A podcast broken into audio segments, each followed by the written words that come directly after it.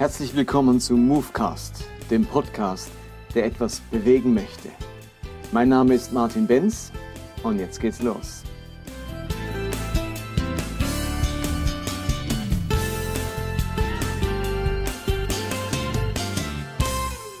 Willkommen zu Movecast 56. Ich setze das Thema fort, das ich äh, beim letzten Movecast begonnen ha habe, nämlich die Frage Dammbruch oder Durchbruch, die Angst vor dem Dammbruch. Und am besten hört ihr nochmal in Movecast 55 rein, äh, um was es geht. Ganz kurz zusammengefasst habe ich gesagt, wir stehen als Christen immer wieder an Punkten, wo wir uns überlegen, wie wir uns bei einem bestimmten Thema entscheiden. Wie denken wir über ein ganz bestimmtes Thema? Und die einen sind der Meinung, wir müssen hier einen Schritt weitergehen. Wir müssen uns auf etwas Bestimmtes einlassen. Wir müssen unser Denken oder unser Handeln verändern. Wir können das nicht länger so konservativ betrachten und gehen bewusst einen Schritt voran und glauben damit, ähm, Gott und seiner Idee von bestimmten Dingen gerecht zu werden. Und andere sagen, wenn wir an diesem Punkt nachgeben, wenn wir hier auch nur einen Millimeter weichen, dann kommt es zum Dammbruch. Dann schwemmt es uns am Schluss das ganze Thema, unsere ganzen Werte, alles weg. Wenn wir dieser Meinung oder dieser Verhaltensweise oder dieser Ansicht Raum geben, wenn wir dem die Tür öffnen, dann gibt es kein Halten mehr. Dann ist auf diesem ganzen Themengebiet alles verloren. Dann tun sie nicht nur ein Stück erobern, dann erobern sie uns das ganze Thema. Dann geht uns das Ganze, was uns wertvoll und kostbar ist, verloren. Nicht nur das eine Thema, nicht nur das eine Stück, sondern alles. Und diese Angst hat ihre Berechtigung. Es kann tatsächlich sein, dass man den kleinen Finger gibt und am Schluss die ganze Hand genommen wird. Das ist tatsächlich eine richtige ähm, oder eine Überlegung, die man machen muss. Aber gleichzeitig hat in der Bibel und in der Kirchengeschichte die Angst vor dem Dammbruch oftmals den Durchbruch, den notwendigen Durchbruch, die notwendige Weiterentwicklung verhindert. Denkt nur an das Thema Gleichstellung der Frau, Sklaverei, wo man bestimmte gesellschaftliche und scheinbar göttliche Ordnungen aufrechterhalten wollte und Angst hatte, wenn wir hier nachgeben, wenn wir hier einen Schritt vorangehen, dann ist alles verloren. Am Schluss ist die gesamte Gesellschaftsordnung und Staatsordnung und so weiter verloren verloren, dann herrscht nur noch Chaos. Immer wieder werden diese Horrorszenarien aufgebaut, um möglichst keinen einzigen Schritt weiterzugehen und kein Millimeter Land abzugeben.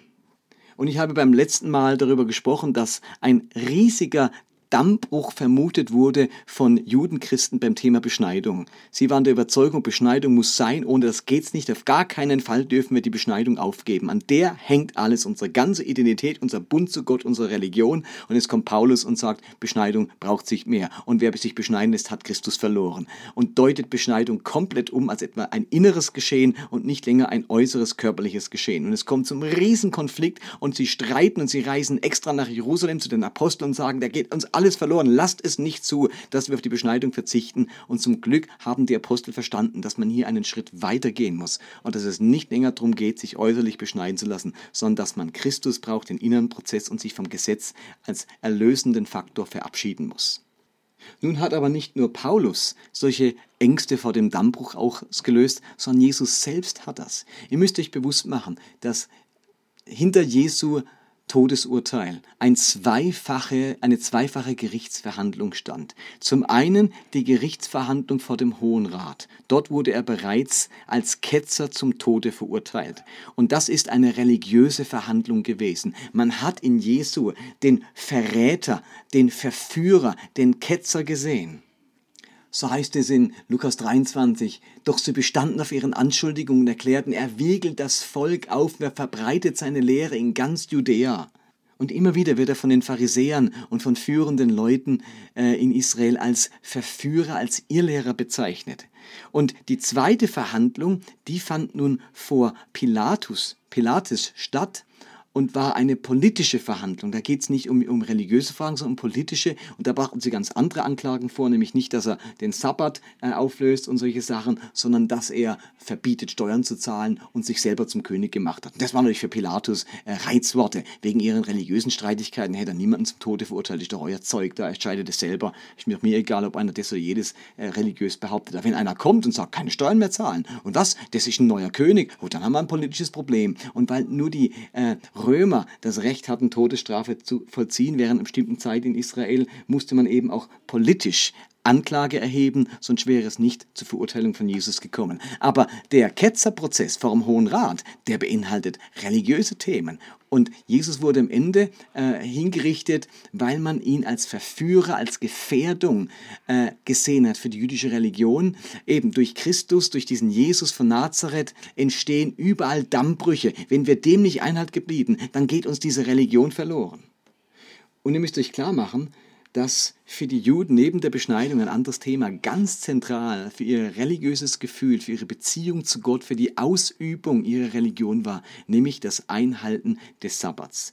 Für kein anderes Gebot, für keine andere religiöse Handlung gab es so viele Anweisungen für den, wie den Sabbat. Ich habe es ja immer wieder mal erwähnt in meinen Movecasts. Es gab ähm, zwischenzeitlich 1521 Sabbatgebote. Also aus dem einen Gebot das wir in den zehn Geboten finden, werden 1521 detaillierte Sabbatgebote. Der Sabbat wird am siebten Tag gemacht, da ruhte Gott und darum wurde der Sabbat als Krone der Schöpfung verstanden. Also der Mensch ist für den Sabbat da, der Mensch wird am sechsten Tag erschaffen, der Sabbat erst am siebten Tag. Also ist die Krone der Schöpfung und darum war das klar, der, der Mensch ist für den Sabbat da. Wir müssen den Sabbat einhalten. Und jetzt kommt dieser Jesus und kratzt am Sabbat und sagt, nee, nee, nicht der Mensch ist für den Sabbat da. Das habt ihr falsch verstanden. Der Sabbat ist für den Menschen da. Und am Sabbat darf man Gutes tun. Und am Sabbat kann man heilen. Und am Sabbat dürfen die Jünger ehren, ausreisen und essen, wenn sie hungrig sind. Und er erlaubt Menschen am Sabbat ihr Bett aufzu, also ihre Matte, ihre, ihre Bettmatratze sozusagen zu nehmen und nach Hause zu tragen. Und er kommt in riesen Konflikt mit den Juden, weil er sich nicht in gewohnter Weise an den Sabbat hält und die Juden sich gesagt haben so, Jetzt geschieht der Dammbruch. Wenn einer am Sabbat rüttelt, wenn er einer an dieser wichtigsten Praxis unseres Glaubenslebens rüttelt, dann ist am Ende alles verloren. Wenn am Schluss der Sabbat gelockert wird, wenn der Sabbat nicht mehr so beachtet wird, wenn man plötzlich bestimmte Dinge am Sabbat darf, dann kann man plötzlich alles machen. Also dann ist das ganze Gesetz verloren. Das war ihre große Angst. Wenn wir hier einen Spalt öffnen, dann ist am Schluss der ganze Damm weg. Also wenn wir ein Gebot nicht mehr vorhanden ist, so ein entscheidendes Gebot, nicht länger äh, so beachten, wie wir sollten, ähm, dann am Schluss sind alle Gebote verloren. Und dagegen ist man natürlich massiv vorgegangen und hat das Jesus vorgehalten und hat ihn eben deswegen als Verführer des Volkes empfunden. Und ein weiteres Thema, wo Jesus Angst vor dem Dammbruch erzeugt hat, war sein Umgang mit den Speisegeboten. Die Speisegebote aus Levitikus, auch die waren für Juden ganz wichtig. Und ihr merkt ja, wenn ihr Judentum bis heute betrachtet, dann ist Judentum vor allem gekennzeichnet aus zwei wichtigen ähm, Alltags- Regeln. Das ist den Sabbat halten und koscher zu essen. Also wer mal in Israel war, wir waren jetzt ja gerade dieses Jahr wieder in den Ferien, dann ist der Sabbat überall entscheidend. Am Sabbat fährt nicht mehr, mehr die Straßenbahn, da ruhen die Busse, da ist bei keinem Juden mehr was vorzufinden, dass er einen Laden offen hat, einkaufen geht. Das ist vorbei. Sabbat wird geruht. Und das gleiche gilt für koscheres Essen. Die Juden essen koscher bis heute. Und selbst hier, wenn ihr in Läden geht, äh, wo es eine jüdische Bevölkerung hat, dann steht auf gewissen Produkten koscher drauf. Die Gummibärchen von Haribo in Israel, die haben koscher drauf gedruckt, weil ein Jude bis heute äh, empfindet im Einhalten der Speisegebote eine ganz besondere Verehrung Gottes. Und wenn man an diesen Speisegeboten rüttelt, dann ist das wie ein Dammbruch. Wenn, die, wenn man die nicht beachtet, die doch so bedeutungsvoll sind, dann ist, ein, sind, dann ist einem nichts mehr heilig sozusagen. Dann wird alles hinfällig. Wenn du über dieses Gebot hinweggehst, wenn du über diese Regeln wie die Speisegebote hinweggehst, dann ist dir nichts mehr heilig. Diesen Dammbruch muss man vermeiden. Und jetzt kommt dieser Jesus und deutet Reinheit und Unreinheit, was ja vor allem durch die Speisegebote gelebt werden soll, dass ich also nichts Unreines zu essen. Er deutet Reinheit und Unreinheit völlig neu. Und Jesus bringt es fertig, deutlich zu machen, dass diese Speisegebote eigentlich unwichtig sind. Die braucht man gar nicht. Wenn du rein sein willst, dann ist es völlig wurscht, was du isst. Essen macht dich nicht rein. Er kann in Markus 7, das ist die große Auseinandersetzung äh, mit den Speisegeboten, kann Jesus sagen in Markus 7, 19, ähm, habt ihr, äh, Vers 18, habt ihr es auch nicht begriffen, erwiderte Jesus. Versteht ihr nicht, dass alles, was von außen in den Menschen hineinkommt, also Nahrung, ihn nicht unrein machen kann. Denn es kommt ja nicht in sein Herz, sondern geht in den Magen und wird im Abort wieder ausgeschieden. Damit erklärte Jesus alle Speisen für rein. Das müsst ihr euch mal vorstellen. Da haben wir in Leviticus 15 einen ganzen Katalog mit Speisegeboten, was man alles essen darf und nicht essen darf. Und indem du dich daran hältst, kannst du sicherstellen, dass du rein bist und rein bleibst. Und jetzt sagt Jesus, im Gegensatz zu Mose und zu Leviticus, dass Dinge, die von außen in dich hineinkommen, wo wir bisher unrein machen konnten, das war die Idee. Essen macht dich unrein. Sagt er, das, das passiert gar nicht. Das geht in den Magen. Unrein kann man nur im Herzen sein, aber nicht im Magen, nicht in der Speiseröhre und nicht im Darm. Ähm, er definiert Reinheit völlig neu und erklärt alle Speisen für rein. Streicht einfach mal so ein Kapitel aus dem Levitikus weg Müsst ihr euch mal vorstellen. Und jetzt sitzen die Juden da und denken, was ist der Dammbruch? Wenn einer anfängt, ein Kapitel wegzustreichen und als ungültig zu erklären, dann ist nichts mehr sicher vor dem Mann. Dann streicht er zum Schluss alles zusammen. Wenn wir dem nachgehen, wenn die Leute sich das anhören und das glauben, welches Gebot kann man denn dann noch als gültig erklären? Warum schmeißen wir dann nicht das nächste und Leviticus 16 und Leviticus 17 und, und die Hauptkrankheiten und all das und was sonst doch dort steht und, und sonstige Reinheitsgebote, dann schmeißen wir alle über Bord. Das ist der Dammbruch. Wenn wir das zulassen, dann bleibt nichts mehr übrig von unserer geliebten Torah. Also spürt ihr das ein bisschen, was da passiert?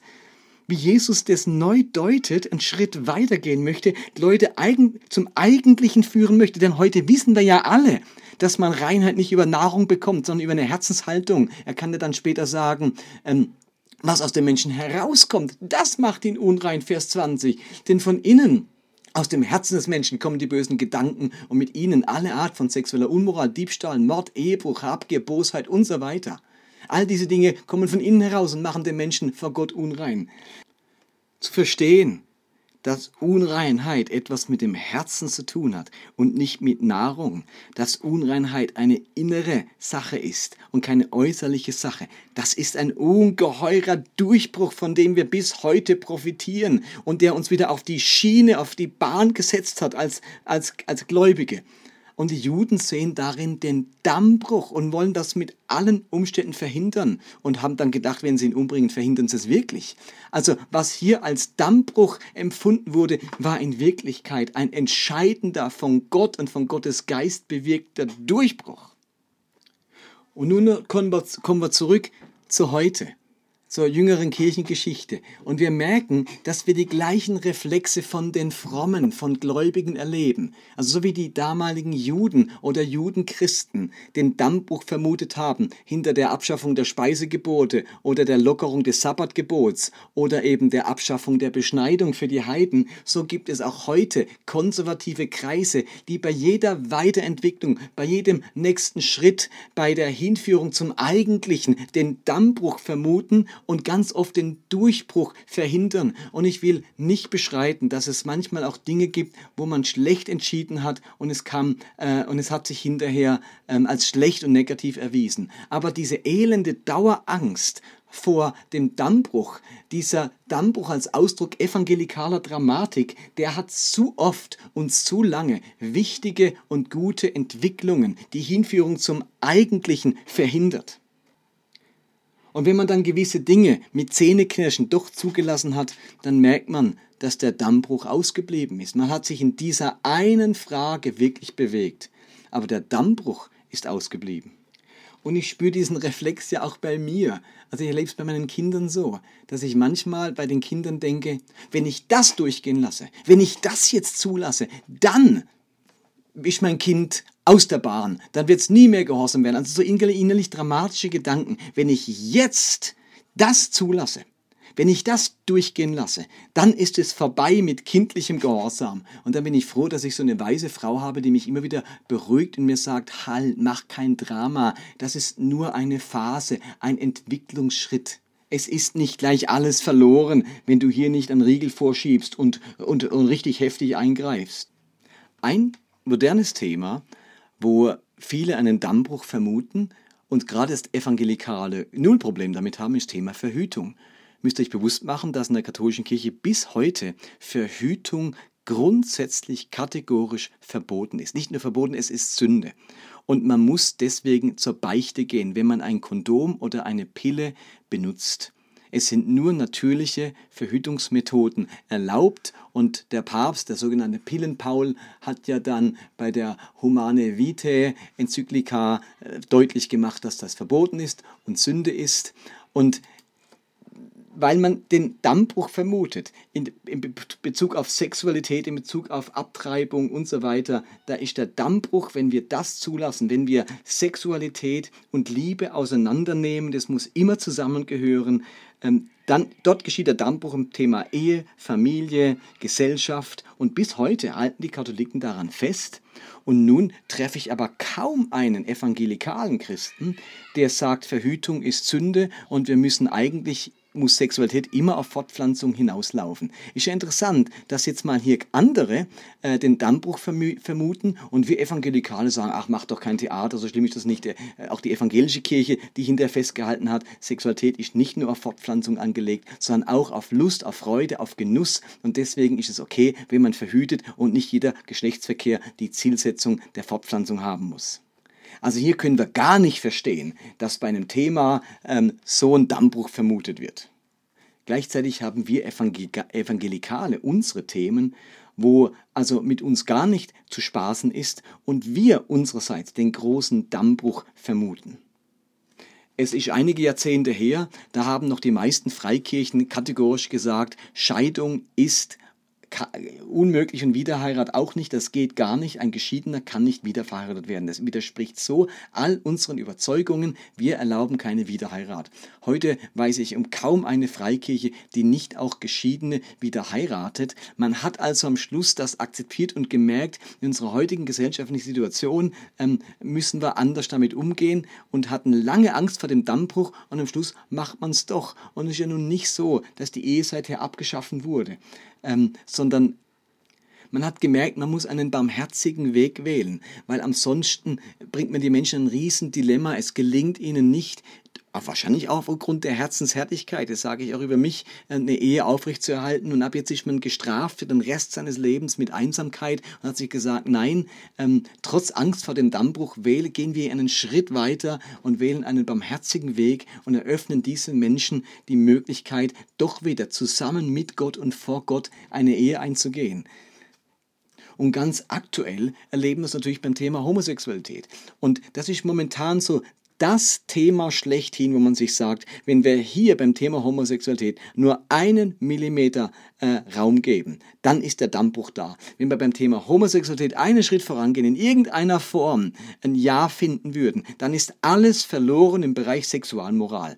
Also dieses Thema kann nicht mehr behandelt werden als Einzelthema, sondern man hat es verknüpft mit ganz vielen anderen Themen, wie, ein, wie beim Dominoeffekt und sagt sich, wenn man dieses Steinchen Homosexualität umschmeißt, dann fällt alles andere mit. Wir haben da alles dran geknüpft, also unsere gesamte Rechtgläubigkeit, zentrale Elemente unseres Glaubens, unserer Rechtgläubigkeit, unseres Bibelverständnisses, unserer Hermeneutik, äh, unseres Sündenverständnisses alles haben wir an, diese eine, an dieses eine Dominosteinchen geknüpft. Wir haben alles schön hintereinander aufgereiht und ganz vorne hin das Steinchen Homosexualität gestellt. Und wenn wir das umschmeißen, wenn wir hier nur ein Millimeter ähm, Platz machen, und, und nachgeben, dann fällt alles andere hinten dran. Und ich sage mir, ähm, zum einen, kann man ja wirklich vom Thema Homosexualität denken, wie man will, dafür oder dagegen. Was einfach nicht gut ist, ist, wenn man diese Verkettungen, Verknüpfung macht mit allen anderen Themen auch.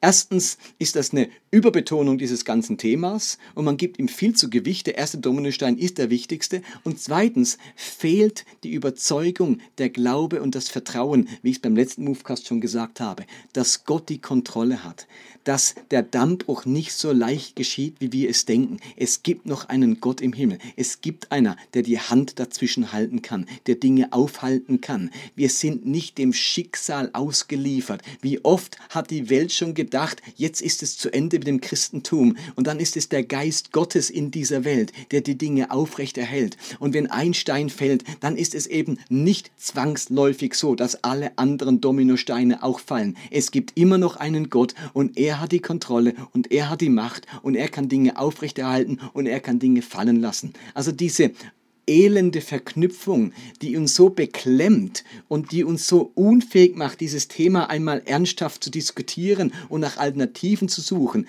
Ähm, das ist furchtbar, wenn man das Dominosteinchen mal zur Seite stellen würde würden, dann würden das nicht so mit Samthandschuhen anfassen müssen. Jetzt ist es so, stellt euch bei diesen Domino Days und so weiter vor, wenn man den ersten Stein, hey, wenn der aus Versehen fällt, der wird behandelt mit Samthandschuhen, denn der löst alles andere aus. Und wenn wir so mit Homosexualität umgehen, dann können wir kein ernsthaftes, aufrichtiges Gespräch führen, wo wir auch mal durchatmen können, wo wir mal innehalten können. Dann ist das so ein prekäres, heikles Thema. Wenn du das anfasst, dann riskierst du es eben, dass alles andere fällt. Und dann ist das Thema so tabuisiert, dass man nicht wirklich darüber unter, uns unterhalten können. Und steht ihr, äh, Wichtig ist, dass wir uns unterhalten können, ergebnisoffen unterhalten können. Aber wenn man sich nicht unterhalten kann, weil das, das, das ähm, Dammbruchszenario sofort aufgebaut wird, dann werden Themen tabuisiert und damit können Leute nicht leben. Sie können damit leben, wenn man darüber offen diskutieren kann, wenn man Argumente austauschen kann wenn man sich nicht sofort verteufelt und eben mit dem Dammbruchszenario ähm, eine Dramatik aufbaut, was der andere jetzt alles hier anrichten könnte mit seiner neuen Haltung. Äh, so können wir es einfach nicht machen. Wenn wir das wegstellen, dieses Steinchen von den restlichen, dann können wir etwas unbeschwerter, befreiter, ehrlicher, ähm, aufrichtiger miteinander über dieses Thema reden und vielleicht zu neuen Einsichten und Ergebnissen kommen.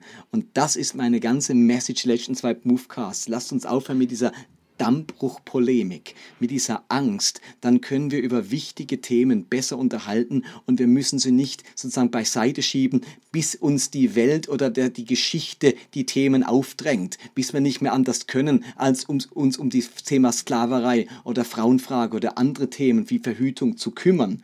Das würde ich mir wünschen und ich hoffe, dass diese beiden Podcasts einen Beitrag dazu geleistet haben, nicht hinter allem einen Dammbruch zu vermuten, sondern auch mal zu überlegen, wo könnte der Durchbruch für uns liegen.